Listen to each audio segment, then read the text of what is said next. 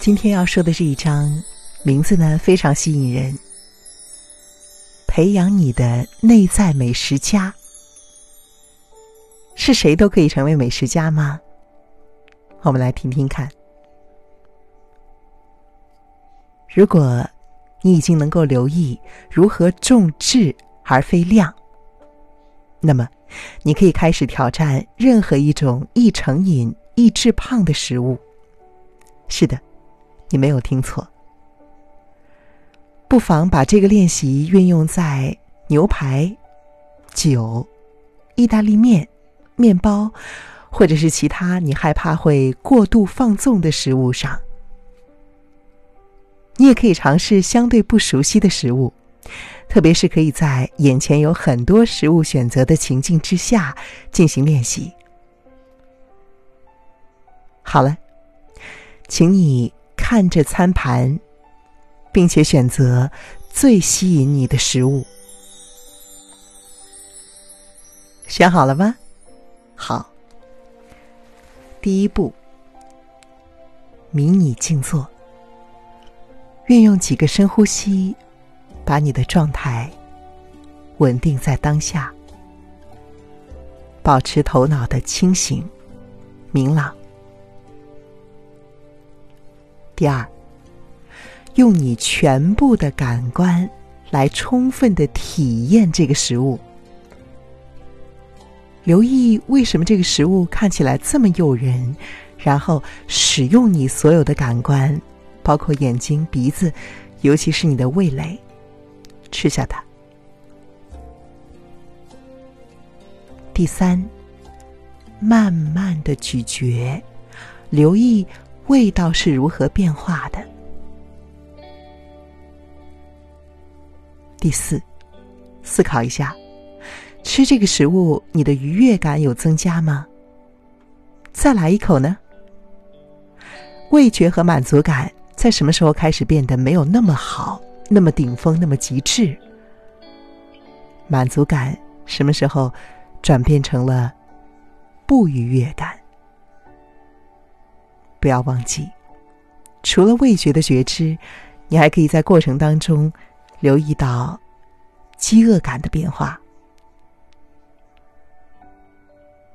第五，允许自己停下来，允许自己停下来，慢慢的把食物收起来，或者是放到一旁，去干别的事情。如果可能的话，可以把剩下的打包带走。你知道吗？你可以把对于某一种食物的专注练习延伸到对于类似食物的比较。不同种类的意大利面或是面包，比较起来有什么不同？不同种类的苹果呢？是哪些味道、质地让你被某一种啤酒或是红酒吸引着？是否有那一种味道留存较久？你是否渴望某些食物或是饮品的味道能够停留较久呢？尝试留意复杂食物的味道。你可以花多少时间享受千层面 （Lasagna）？你需要很大的分量吗？你可以通过再加上配料的冰淇淋，或是各种配料的披萨饼上尝试这一项练习。你还可以在你很饿以及中度饱足的时候探索食物的味道，觉察同样的食物在不同的饥饿程度下味道的不同，以及味道生存时间的不同。你还可以留意自己在社交场合的表现。你是否可以在和朋友聊天的同时留意到食物的味道？社交以及其他让你分心的场景会如何协助或是干扰你享用食物的能力呢？好，持续实验，将你所学应用在更加多元的食物和情境当中。在我的工作坊中，有一位年轻女士很兴奋的跟我分享她前一天参加小区电影播放会，以及后来参加聚餐的经验。他过去呢，会因为太多的危险食物摆在面前而感到焦虑。这一晚上，他走到聚餐地点，期待着高质量的开胃菜。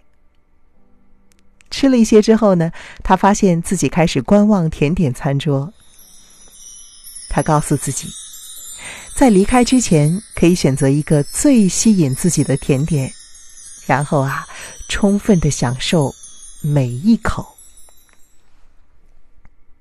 花生酱饼干特别吸引他，因为它们看起来很软，手工制作，看起来就像是他母亲在多年之前所做的饼干。你知道吗？我在读这一段的时候啊，我突然觉得我好想吃花生酱饼干哦。我继续往下念。但是呢，这些饼干都太大份了。他于是拿了半块饼干，走到安静的角落，享受它的美味。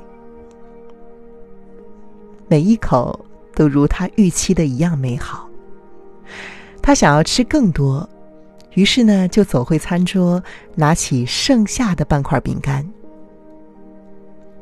因为害怕这会引起再吃下一块饼干，然后又吃下一块饼干的连锁反应，他把饼干包在纸巾里，走到车上。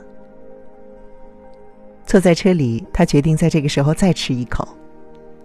这一口的味道呢，和前面那一块一样美味，然而第二口就没有那么美味了。第三口的时候，他发现他已经完全没有愉悦的感觉，他的味蕾疲乏了。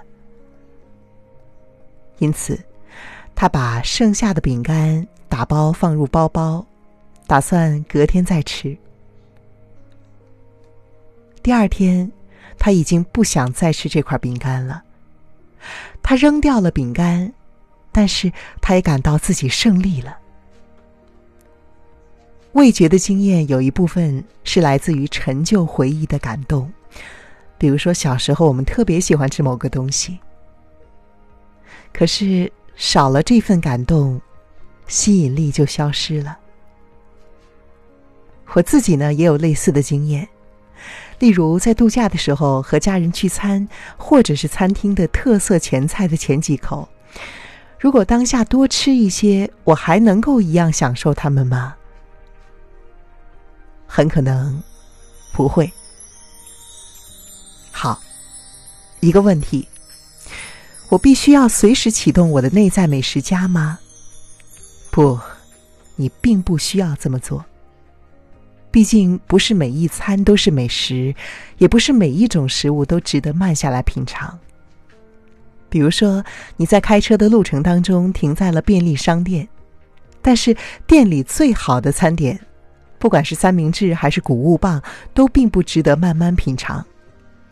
你单纯因为食物能量而吃下它，就稍微有一点像吃药一样，或者呢是像在吃营养补剂。你知道自己需要吃剩下的半份儿来维持下午的体力。正念包含很多不同的元素，你可能会决定。不值得利用正念来觉察这个食物的味道，但是你还是可以留意饥饿饱足的讯息，或者是所吃下的食物的能量。这个时候你会感受到自己非常的自由。经过练习，你越能够培养自己的内在美食家，越能够自动的留意味觉的觉知。进而更加享受食物，同时也就越能够觉察到特定食物的吸引力消失的那一刻。你也许会像花生酱饼干的那位女士一样，发现你的味觉饱足感甚至可以延续到第二天。你也许会变得更加挑剔，发现有些食物除非当做热量来源，否则并不值得一吃。学习享受更具营养价值、没有添加剂的食物之后，你可能会发现那些味道每一口都不一样，它越来越吸引你。和其他的饮食练习一样，随着时间，留意味觉的满足感和饱足感，会帮助你塑造一个平衡以及具有弹性的饮食习惯。最后一个问题，留意内在的美食家，是不是代表我总是要慢慢的吃呢？当你熟练的掌握了正念，你依然可以在原有的进食速度下留意食物的味道。这不是另外一个非这样不可，它只是另一个协助你享受餐点和点心。避免过量进食的有用的工具。好了，祝你开心享受，但不一定要吃完。今天我就为你读到这里。